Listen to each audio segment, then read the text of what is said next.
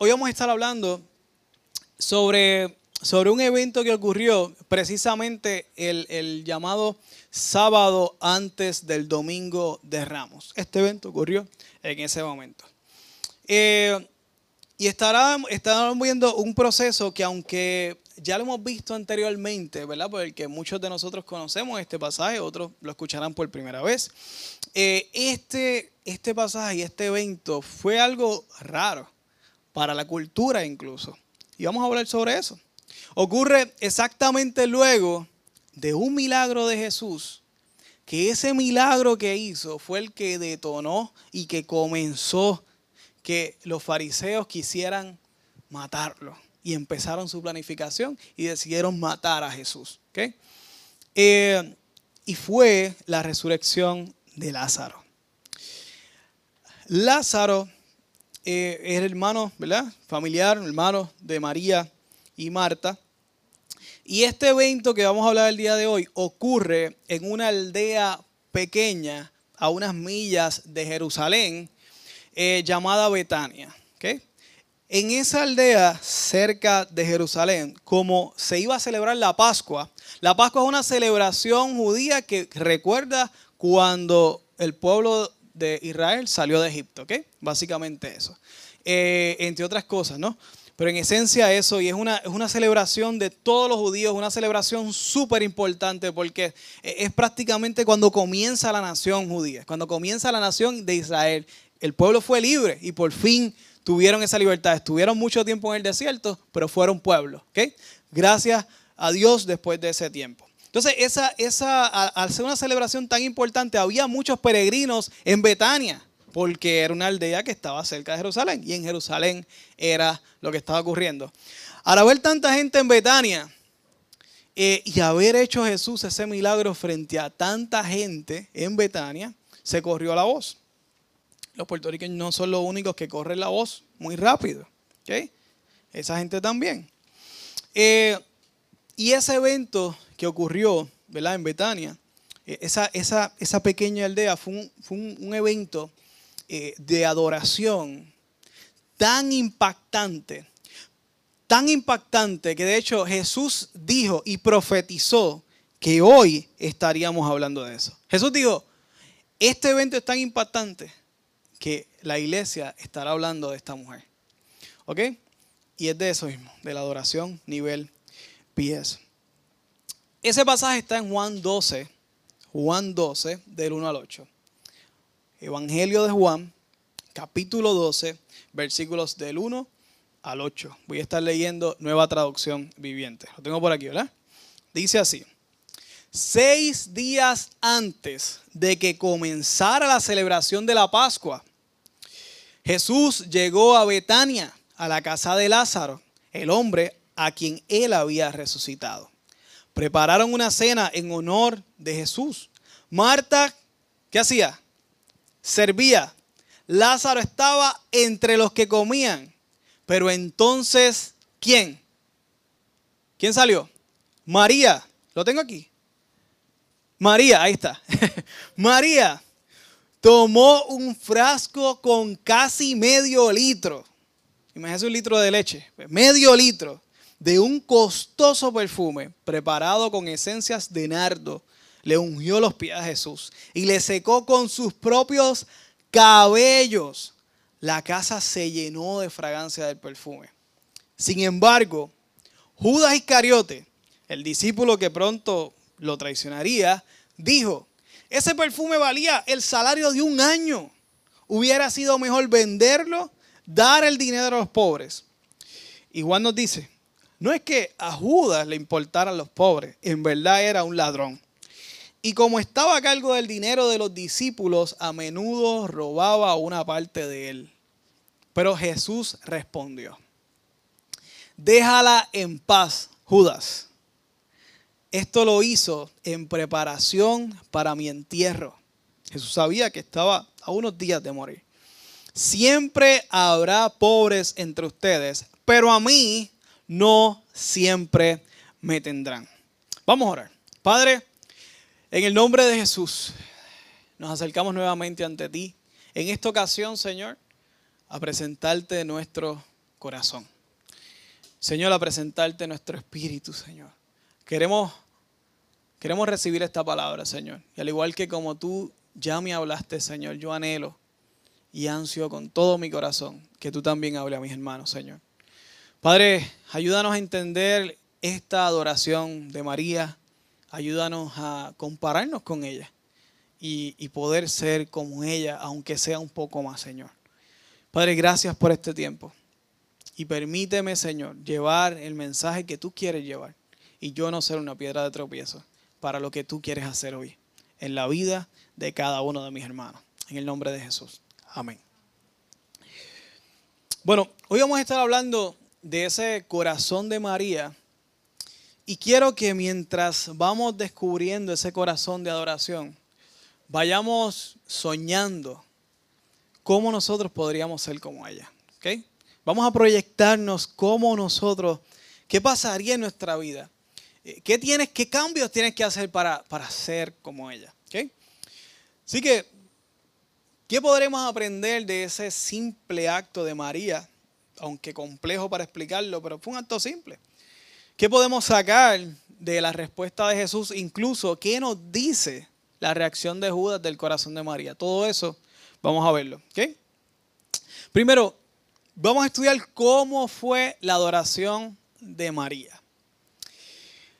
Lo primero que puedo ver es que la adoración de María fue humilde. Humilde. Y les explico. En ese tiempo era bien común que cuando las personas llegaban a la casa, alguien, probablemente el siervo de, peor categoría, así lo dice la escritura, eh, le lavaba los pies. Luego alguien le ponía una gota de aceite o de perfume en la cabeza. Ella, entendiendo esto, sabía que tenía algo para darle a Jesús, pero no le puso su mejor perfume medio litro de perfume, no se lo puso en la cabeza. Ella dijo, mira, lo mejor mío no da ni, ni, para empezar, voy a, voy, a, voy a ponérselo en los pies. Porque es lo más que yo pudiera hacer. Eso me acuerda a mí, a este, este profeta que rompió el silencio de los 400 años de silencio entre el Antiguo Testamento y el Nuevo Testamento. Juan el Bautista. Juan el Bautista dijo, por ahí viene uno que yo no soy digno de qué? De desatar la sandalia. Esto me acuerda algo similar, ¿no? ella dijo, yo, yo, no, yo no soy digna de, ponerle perfume, aún mi perfume más caro, aún todo mi perfume más caro. No, no, yo se lo voy a poner en los pies. Es, y fue un acto muy humilde, ¿ok? Eh, y debemos reconocer, esto me lleva a mí a reconocer, eh, ¿quién soy yo? A la hora de adorar a Dios, a la hora de servirle a Dios, ¿quién soy yo? ¿Dónde estoy yo? Y, si realmente soy o no soy digno esto a mí me pone a temblar. Me recuerda que, el hecho de que yo esté aquí hablando su palabra, el hecho de que usted haya recibido su amor, el hecho de que podamos orar incluso, es un regalo del Señor. Y no merecemos nada. Pero, nos ha dado todo. Y, eso me lleva a revisar mi corazón de adorador y cómo yo adoro a Dios. Y cuando hablo de adoración, por favor, no, no quiero que piensen en cantar. Eso es parte, eso es alabanza, eso está chévere. Eh, pero cuando hablo de adoración, hablo de vivir una vida en devoción a Dios. Otra descripción de la adoración de María. La adoración de María fue exagerada. Fue exagerada. Fue humilde, pero también fue exagerada. El nardo era un perfume que traían de la India. Era importado. Era un perfume que era tan costoso que la gente en vez de guardar su dinero en efectivo, lo que sea, ¿verdad? Tenerlo guardado. Eh, allá no, existía la palabra efectivo porque era lo que había, era dinero y punto. No había dinero digital como ahora. Eh, era, era dinero. El dinero en vez de guardarlo, que se podía perder, se podía dañar, lo que fuera, ellos lo invertían en estos perfumes. Ya pueden imaginar medio litro, más o menos cuánto sería. Y, y ya vieron que sería el salario de cuánto tiempo? De un año. Piensa en su cheque de un año. No lo diga. Piensa en su cheque. Ahora piensa que tienen algo que líquido que vale eso. ¿Ok? Y ahora piensen que lo derramaron completamente. O sea, botaron un cheque de un año. Es como si cogieran un cheque y lo quemara. Desapareció. Pero ella no lo quemó. no lo desapareció. Ella lo tiró completamente a los pies de Jesús. Eso definitivamente fue un acto exagerado, pero para bien. Lo dio todo. De igual forma, cuando miramos quién es Dios, su grandeza, su amor, eh, nos deja saber que tenemos que darle todo lo que somos y que realmente no existe tal cosa como algo exagerado. Realmente nuestra vida no es nuestra, es de Él. Y por eso no existe nada que podamos hacer que podamos ni siquiera comenzar a hacer el repago. No podemos pagar ni los intereses de lo que Él nos dio. Él nos dio algo demasiado grande. Y aún nuestra vida no nos basta para poder repagar lo que Él hizo por nosotros y la deuda incluso que pagó por nosotros. Por eso le damos lo mejor, lo mejor que tenemos. Nuestro tiempo, nuestros planes, todo lo que tenemos, se lo damos al Señor. Porque nuestra vida decidimos que es de Él. Esa adoración fue así, exagerada, desmedida. No le importó nada, se lo dio todo. Y no es que María tenía mucho dinero, como algunos intérpretes podrían pensar. Porque si hubiera tenido más perfumes como este, hubiera sido algo extravagante lo que hizo. No, le dio algo más o le dio algo que le sobraba. No, le dio el salario de un año. Eh, le dio todo. La otra característica que veo de la adoración de María es que fue una adoración enérgica y hasta un poco impulsiva. Les voy a decir por qué. Fue alarmante para todos los judíos que estaban allí, en su mayoría probablemente hombres, excepto por Marta, eh, que una mujer se soltara el pelo en público. Eso no era algo muy común o no era común. Pero ella fue, algunos dicen, la, la catalogan hasta impulsiva. Y fue y, vio a Jesús, le tiró todo su perfume y fue y le, secó con sus cabellos, con su pelo, sí, lo sacó. Imagino todo el mundo mirándola. Casi, para nosotros sería casi como si se hubiera desnudado, ese mismo impacto. Pero, ¿qué hace esta? Obviamente no es lo mismo, no, no es lo mismo, pero sería un impacto similar. Algunos lo comparan como igual, culturalmente hablando, claro, quiero que nos sentamos, ¿verdad? Que estemos allí con ellos, que, que, que, ellos vieron y cuán impresionante fue lo que hizo y por eso fue que Jesús dijo que en otro, en otro ¿verdad? Eh, evangelio dice que ella iba a ser recordada por esto, por esto que, estaba haciendo. Fue, fue, una, una, expresión de adoración pública. No se limitó. Algunos dicen que hasta, hasta casi sin, escrúpulos. Así fue, totalmente. Se, se entregó. Y así debe ser también nuestra adoración a Dios. Completa, apasionada, determinada, sin pensar el costo social lo que puedan pensar mis amigos, lo que las personas que pudiera perder, lo que piensen los demás. Tu adoración debe tener una sola persona en mente. ¿Quién es esa persona? Jesús. Ella no le importó a nadie más. Ella fue enérgica adorar a Dios. Segundo punto que quiero tocar, primero vimos cómo fue la adoración de María. El segundo punto que quiero tocar es su entrega fue criticada. Su entrega fue criticada. Eh, y no solamente por una persona. Fueron dos personas. Y vamos a verlo. Primero, la que leímos fue Judas, ¿no? ¿Por qué esta mujer hace esto? Qué exagerada. Si la cultura es una gota, Tú tenías un buen perfume de Denaldo. ¿Por qué no le pusiste una gota en los pies? Si no querías de la cabeza, pues pónselo en los pies. Pero no, le echó el medio litro de perfume. Imagínense el, el cheque de su sueldo nuevamente, el cheque de su, del año completo, que lo derramen como líquido. Y ellos viendo, especialmente Judas, que tenía la calculadora aquí, mira, al chavo. Rápido calculó que era el sueldo de un año cuando vio aquello. Vamos a medio litro, un año de sueldo. ¿Qué esta mujer hizo? Y él se molestó. ¿Qué? Él se molestó. Le echó el pote completo. Yo recuerdo una vez que, que yo estaba, yo vendía zapatos en la, en la, tienda Clarks, No me están pagando por estos anuncios. Eh, en Mayagüez, yo recién estaba, eh, Isabelita estaba por acá en San Juan, eh, estudiando su maestría. Y ella había, había, había una clase que me consta que le, le metió tiempo, esfuerzo. Y era de estas clases que, mano, C y tenía que sacar mínimo B. Mínimo.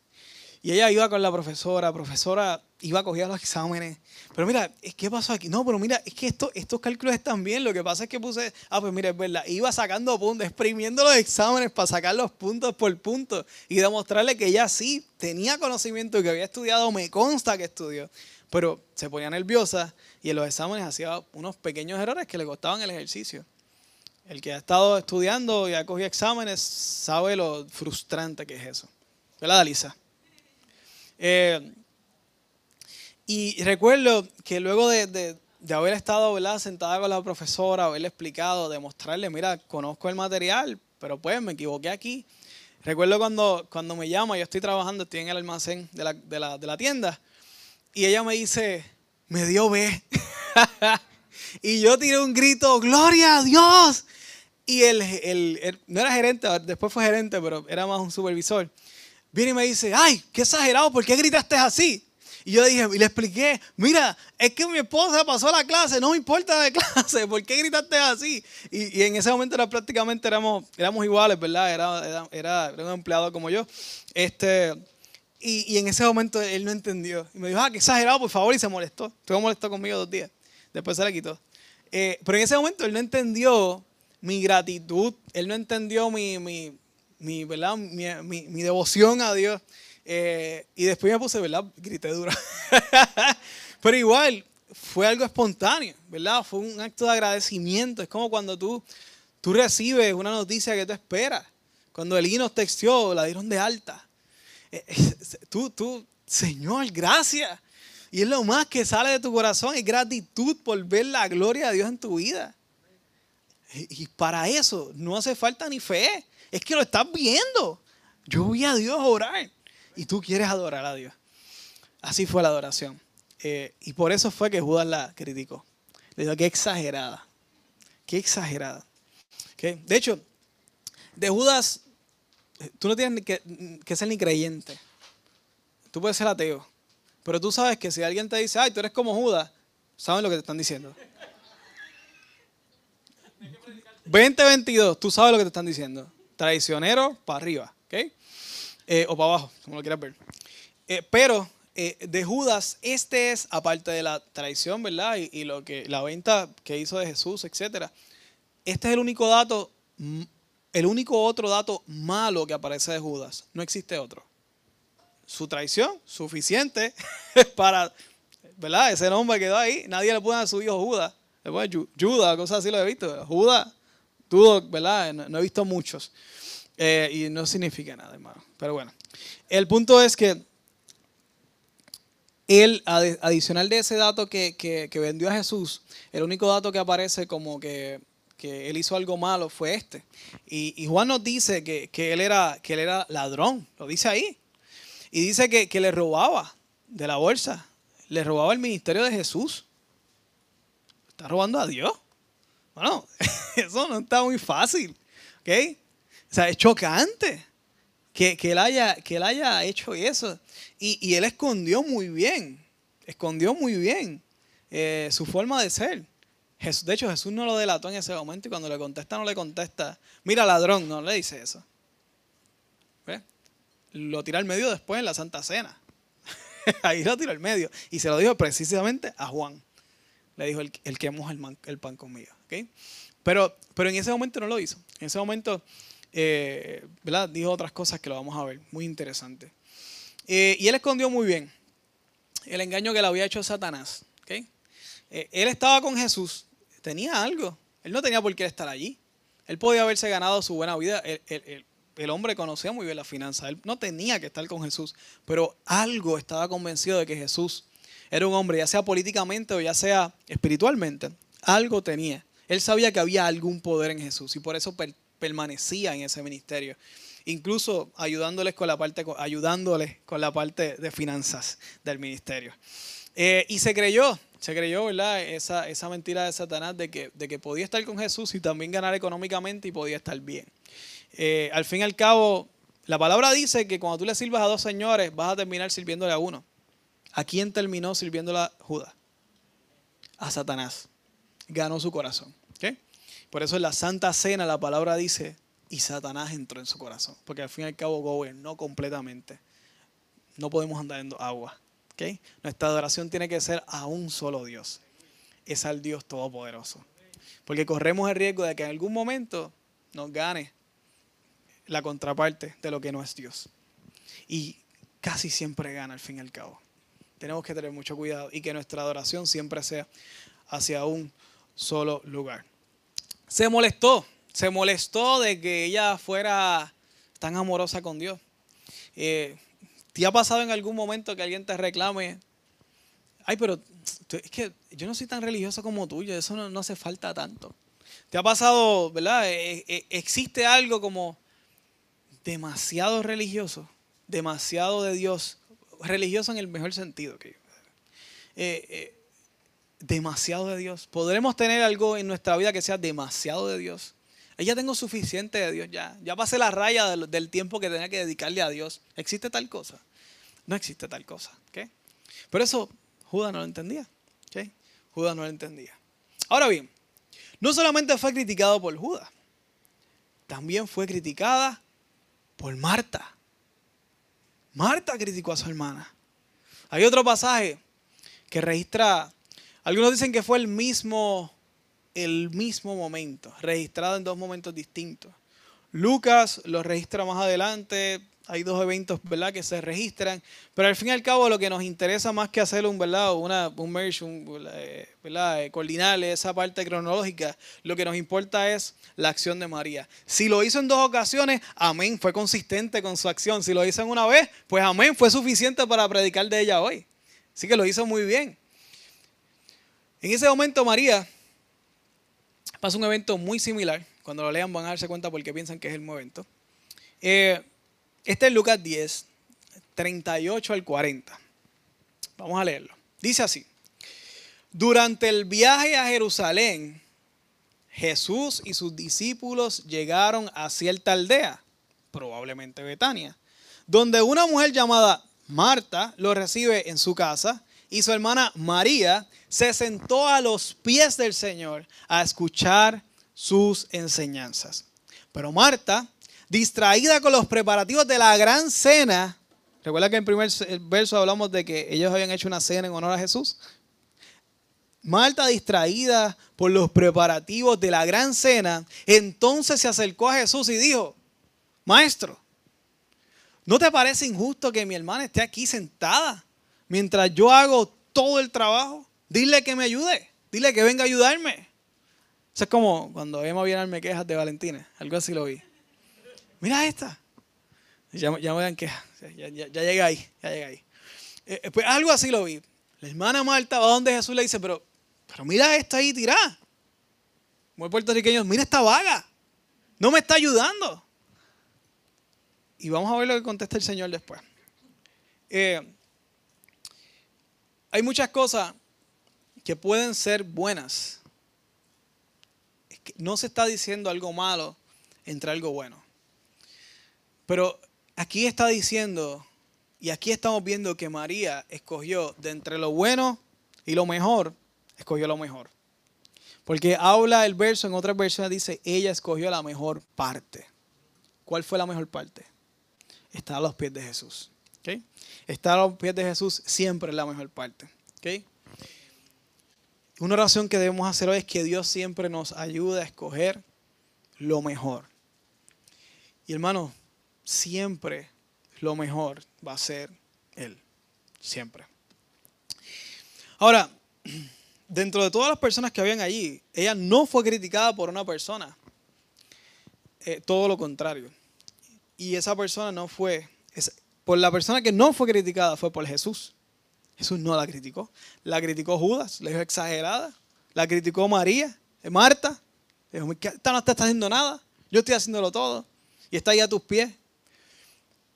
Pero Jesús le contesta a ambos. Vamos primero con Judas. Jesús le contesta, déjala en paz. ¿Se acuerdan? Déjala en paz. Y realmente este déjala en paz cuando hacemos, ¿verdad? estudiamos el griego, estudiamos el, el contexto de la oración, e, era algo así como, ¿qué te molesta? ¿Qué, ¿Qué te molesta? ¿Por qué te molesta lo que ella hizo? ¿Cuál fue su delito? ¿Qué hizo mal? Amarme tanto, entregarse tanto y entregarse por lo mejor por ella, ¿te molesta? Ella escogió la mejor parte. ¿Ok? Definitivamente. Lucas 10, 41 y 42. Continuamos. El berrinche de Marta. Aquí está la continuación. El Señor dijo, mi apreciada Marta. Eso fue como, Marta, Marta, Marta. Estás preocupada y estás inquieta con todos los detalles. Y era una cena para él, probablemente. Hay una sola cosa por la que vale la pena preocuparse. María la ha descubierto y nadie se la quitará. Me encanta ese versículo. Otras versiones dicen, ha escogido la mejor parte. Me encanta. Un dato importante de, este, de estos eventos es que, aunque la criticaron, ella siempre se enfocó en una sola cosa, Jesús. ¿Y qué contestó María ante estos ataques? Nada. Nada. ¿Quién contestó por ella? Nada más y nada menos que Jesús. Primero le dice a Judas, déjala en paz. ¿Qué te molesta? Déjala en paz. ¿Ok? Cuando decidas por Jesús, cuando decidas escoger la mejor parte, van a haber críticas a tu vida. Van a haber gente que te critique. Siempre. Pero algo Dios nos dice. Dios siempre va a sacar la cara por todo el escogido la mejor parte. Siempre. En tu trabajo, mientras decides no tomar las indicaciones que te están diciendo que van en contra de tu moral, Dios va a sacar la cara por ti. Siempre escoge la mejor parte. Y Dios va más allá. Dios dice, aunque tu padre y tu madre te dejen, con todo yo te voy a recoger. Aunque pierdas a tu madre, aunque pierdas a tu padre por haber decidido por mí, con todo yo te voy a recoger. Él va mucho más allá. ¿Alguien puede decir amén a esto? ¿Alguien ha visto a Dios sacando la cara por ti? En tu vida, amén. Si, si aún tienes dudas, esos amén que te sirvan como una nube de testigos de que Dios sacó la cara por María y va a sacar la cara por ti. Así que escoge siempre la mejor parte. ¿Ok? Siempre escogemos la mejor parte. Tercer punto. Primero hablamos de la adoración de María, que fue humilde, exagerada, que fue espontánea. Hablamos de que María la criticaron por ella haber escogido la mejor parte. Y ahora quiero, quiero ir un punto a un texto en particular. Eh, especialmente está en el versículo 8. Dice, siempre, esto le contesta Jesús a, Judas, ¿ok? Él termina esta, este pasaje diciendo, siempre habrán pobres entre ustedes, pero a mí no siempre me tendrán. No te preocupes, estoy brincando, este, Esteban. Eh, Jesús dice estas palabras eh, y mientras iba leyendo, relacionándome con el texto, ¿verdad? Para que el texto me hablara y preguntarle al texto para, para traerle un mensaje el día de hoy. Eh, esto chocaba mi mente una y otra vez. Este, y es que María escogió la mejor parte, que era quién? Jesús. Pero nosotros hoy tenemos a Jesús físicamente. No. Pero nos quedan los pobres. Judas dijo, obviamente, en su hipocresía. Oye, el argumento de Judas era noble, aunque no honesto. Olvidemos de la honestidad de Judas. Era noble. Claro, le pudiste haber echado tres gotas. Una, le pude echar tres, siete gotas. Pero no le dio litro. Los demás se lo vendíamos y lo damos a los pobres. Era justo, era noble. Claro que era noble. Era deshonesto, pero era noble. María escogió a Jesús porque lo tenía de frente. Pero hoy no tenemos a Jesús, pero nos quedaron los pobres. ¿Qué quiere decir esto? Quiere decir que la forma de servir a Dios y de escoger y de adorar, a Dios no es solamente decidiendo por Él, no es solamente adorándolo a Él, no es solamente tratando con todo nuestro ser de serle fiel a Él. También es que amamos a Dios, amamos a los demás y hacemos discípulos. Tres principios de la iglesia. Amamos a Dios y amamos a los demás. Amar a los demás, expresar el amor a los demás, es como si se lo hiciéramos literalmente a Él. Escogiendo a los demás, dice la palabra, como por encima de nosotros mismos incluso, dice que es la forma de escogerlo a Él. Quiero leer algo. Quiero leer eh, eh, específicamente a Jesús, describiendo cómo sería el juicio después ya, ya, después de la tribulación. Mateo 25, versículo 40 en adelante. Vamos a leer 40 y vamos a saltar al 45. Quiero ver las palabras de Jesús exactamente sobre qué respondió. Él hace ¿verdad? una especie de parábola y luego dice, y respondiendo al rey, le dirá, de cierto digo, que en cuanto lo hiciste a uno de estos mis hermanos más pequeños, me lo hiciste a mí. ¿Alguien que se acuerde de qué estamos hablando aquí? Señor, ¿cuándo te di de beber? ¿Cuándo te di de comer? Y él le responde, porque cuando se lo hiciste a ellos, me lo estás diciendo a mí, me lo estás haciendo a mí. Y, y no lo deja solamente ahí. Hay un verso 45 que te da la negación de todo lo demás. El verso 45 dice, entonces le respondió diciendo, de cierto digo que en cuanto no lo hiciste a uno de estos más pequeños, tampoco me lo hiciste a mí. No es una opción. Servir a los demás, amar a los demás, es la forma de amar a Dios.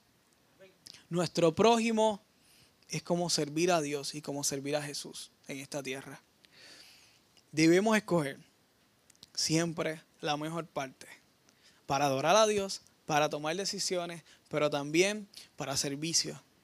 Empieza por tu casa ama a los de tu casa, sirve a los de tu casa. Dios, la familia, trabajo, ministerio, etc. Dios siempre primero, tu familia luego. Pero después hay que servir a los demás. Comienza por tu casa. Ama a la gente de tu casa, que a veces son las más difíciles de amar. Porque nos conocen y tienen el poder de apretar nuestros botones. Y a veces abusan de su poder. Hay que amarlos. hay que amarlos. ¿Ok? Y orar por ellos para que Dios transforme sus vidas. Eh, pero luego de eso, amar a los demás y hacer discípulos. Es nuestro trabajo, es lo que nos toca. No tenemos a Cristo de frente, pero nos quedan los pobres, nos quedan los demás, nos quedan los pequeños. Pequeños puede ser una persona que está comenzando los caminos de Cristo. Pequeño puede ser una persona pobre de espíritu. Pequeño puede ser cualquier cosa. Y hoy tenemos una gran oportunidad, hermano. Hoy a las 3 vamos a salir a impactar una comunidad. Vamos a abrazar esa comunidad. Como iglesia hemos adoptado esa comunidad. Hoy a las 3 estaremos tocando puertas, estaremos hablando de invitaciones, estaremos hablando con ellos. Donde vamos a invitarlos a un culto del Viernes Santo. Donde ya hemos visto que funciona. Funciona. Una de esas risas que he escuchado fue porque funcionó. Dalit está entre nosotros. Gracias a eso. Dios toca las vidas. Vamos a amar a los pobres de espíritu vamos a llevar esperanza. Y mientras visitamos, Chepo, en lo que yo visito una casa, Chepo visita cinco, oré por todos.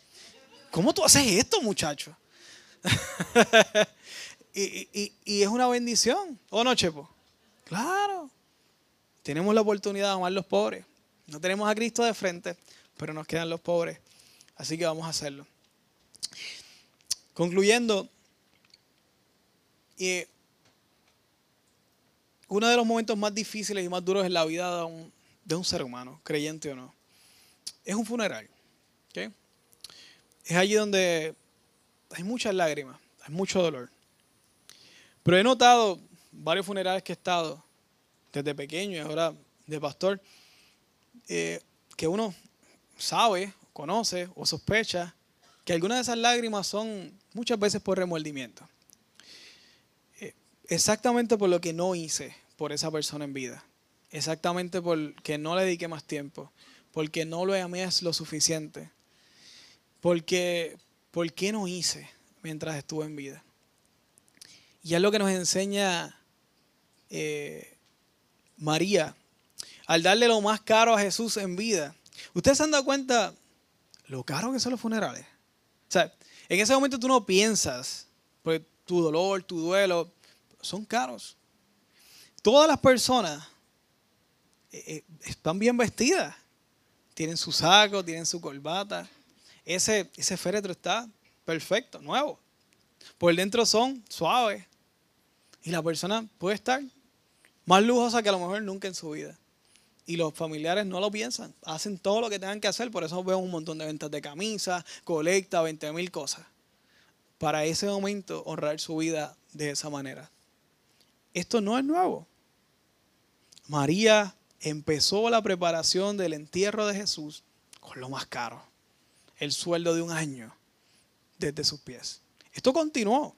Porque cuando bajaron el, cuerpo de Jesús, le siguieron echando más ungüento, hicieron otras cosas más personas que tenían mucho dinero para comprar una tumba, para hacer muchas cosas. Esto continuó, hablaremos de eso en la Semana Santa. Pero, pero se le dio, María le dio lo mejor y se lo dio en vida, en vida. Le dio todo, le dio su mejor adoración. Eh, algo que Dios me ministraba muy fuerte cuando pensaba en eso es que nosotros también, la única opción que tenemos para darle nuestra mejor adoración y escoger la mejor parte es en vida. En muerte de nosotros será muy tarde. De hecho, la Biblia dice que allí será el lloro y el, el crujir de dientes. Si en vida no le damos a Dios la mejor adoración. En vida de nosotros. Él está vivo resucitó. Pero nosotros en algún momento moriremos. Y en vida debemos también darle nuestra mejor adoración. Darle el mejor tiempo. Darle, mejorar nuestro tiempo de devoción. Tiempo devocional no es otra cosa que sacar unos minutos con Dios en oración, leer tu palabra. Hoy es un buen día para comprometerte y empezar mañana, hoy por la noche mañana. Un tiempo, un tiempo de oración, leer unos cuantos versos que hablen a tu corazón. Invierte, cómprate un devocional que ya viene, oración, reflexión, hora, escribes por el lado. Invierte en tu vida espiritual, hay herramientas de sobra. Le compartía una en la, aplicación de YouVersion, trae un videíto, una reflexión de dos minutos. Hay otra más de, del pan nuestro, del pan diario, creo que lo compartí también. Entre otras más, muchas aplicaciones. Dios ha hecho de todo. Dios no cuando estemos delante de Dios, lo, menos que podemos decirle es que, es que es que no tenía cómo, porque hasta por audio lo puedes hacer. Pero, un tiempo devocional a solas con Dios. Eso es la mejor recarga de energía que tú puedes tener en tu día. Y dije día, no semana, ni mes, ni mucho menos año. Día. Porque esto es algo de día a día. ¿Ok? Aprendimos hoy que nuestra adoración debe ser humilde, reconociendo quiénes somos, exagerada, dándole todo lo que tenemos, impulsiva, sin importarnos lo que pase. Aprendimos que, que también nos van a criticar, pero que aun cuando vengan críticas, nuestro enfoque siga siendo Jesús y sus promesas, Dios y sus promesas, y que Él sacará la cara por nosotros. Y me encantó escuchar todos esos amén. Porque sé que, no, no dijo sarcásticamente, ahorita dijeron muchos amén. Cuando pregunté quién, quién había ¿verdad? ¿verdad? vivido, que Dios había sacado la cara por ustedes. Y definitivamente tenemos evidencia de sobra. Eh, y que nos mandó también, ¿verdad?, demostrar nuestra adoración y que nos mandó también a, a bendecir los pobres y a hacerle a los más pequeños, darle lo que quisiéramos darle a Él. Y que si no amamos a los que tenemos de frente y a los que vemos, ¿cómo vamos a amar a Dios que no vemos? Esto lo dice la Biblia. Vamos a orar. Vamos a orar.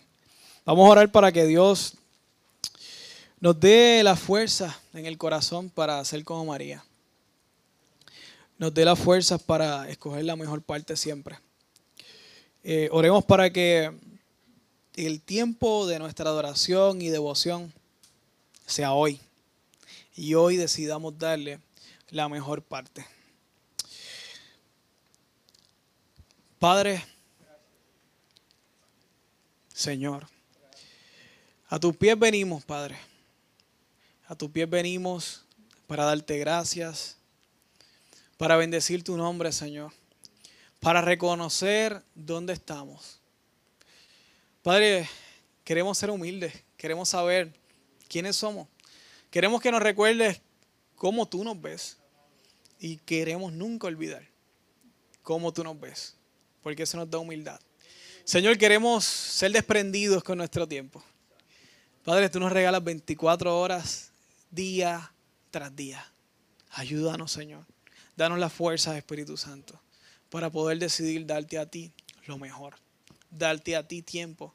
Darte a ti, Señor, tiempo de pasión tiempo de devoción. Ayúdanos a escoger por ti, Señor, a pesar de las críticas, Dios. Ayúdanos a tener la valentía, Dios, de escogerte a ti, no importa lo que pase, no importa las consecuencias, porque promesas hay de sobra, testigos tengo de sobra de que tú sacarás la cara por mí. Señor, ayúdame a escogerte hoy, Señor. Ayúdanos a tener el corazón de adoración de María. Nivel pies. Tirarnos a tus pies. Reconocer quiénes somos. Reconocer quién eres tú. Darte lo mejor servirte a ti y servir a otros, Señor. Padre, hoy te pido, Señor, que bendigas nuestras vidas y que nos ayudes a tomar estas buenas decisiones, Padre, en el nombre de Jesús. Amén. Quisiera que quedaran ahí con los ojos cerrados, su cabeza intercediendo, porque hoy, hoy es un día que puede ser un día de salvación.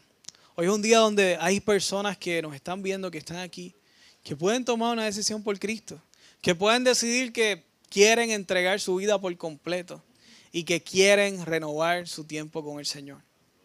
Yo te invito a que ahí donde estás, no mires a nadie, enfócate en Jesús. Olvídate de lo que está pasando a tu alrededor, enfócate en Jesús. Y hoy es un día donde tú puedes decirle, Señor, me arriesgo. Señor, doy todo por ti. Señor, quiero entregar mi vida a ti. Señor, no hay vuelta atrás me has dado evidencia suficiente para saber de que eres real, de que me amas y de que me quieres transformar. Hoy te pido que consideres, hermano y hermana, abrir tu corazón. Si lo tienes que hacer una vez más, hazlo una vez más. Y reafirma tu compromiso con el Señor. Y dile, Señor, me atrevo. Quiero entregar mi vida a ti. Quiero empezar a vivir para ti. Quiero que entres a mi corazón. Quiero que me escribas en el libro de la vida y quiero pasar la eternidad contigo, Dios. Si aquí hay alguien, tanto en Zoom como presente, que quiere tomar una decisión por Jesús para transformar su vida, quiero que me haga una señal, que levante su mano y que y vamos a orar por ti. Vamos a orar por ti. Todo el mundo con, sus con su, cabeza abajo, con sus ojos cerrados, intercediendo. Si alguien por Zoom que ha escuchado esta palabra y está inspirado, ha tocado tu corazón, yo te, yo te motivo, te inspiro a que, a que tomes una decisión por Jesús. Que levantes tu mano, que me escriba. Escríbeme por, por, el chat, lo estaremos viendo. O me escribes en privado, escribe a la persona que te envió el link, dile yo quiero entregar mi vida a Cristo. Hoy es el día, mi día de salvación. Hazlo. No te vas a arrepentir. Dale una oportunidad a Dios y créeme que va a cambiar tu vida. Padre, en el nombre de Jesús. Estamos felices, Señor. Padre, porque sé que tú continúas obrando en la vida de nosotros y en la vida de los que aún no han tomado la, la, determinación. Pero que hoy has añadido más fe a su corazón, que hoy has dado más razones para seguir eh, escogiéndote, Señor, para considerar escogerte en algún momento en su vida. Yo sé, Señor, que cada uno de las personas por las que estamos orando, tú les darás la misma oportunidad para reaccionar por ti. Oramos, Señor, deseamos de todo corazón verlos a todos rendidos a tus pies, Señor, en esta o en cualquier iglesia, pero en la iglesia de Jesucristo. Lo importante es que en la eternidad nos encontraremos adorándote a ti, Señor, al único Rey de Reyes. Celebramos tu nombre, te damos gracias, te damos gloria, Señor. Te damos, Señor, honra. Te pido que le dé un aplauso al Señor. Dale un aplauso al Señor. Porque Él merece nuestra adoración. Porque Él merece nuestra alabanza. Porque nos salvó y porque Él seguirá dándonos vida y vida en abundancia. En el nombre de Jesús. Amén y amén.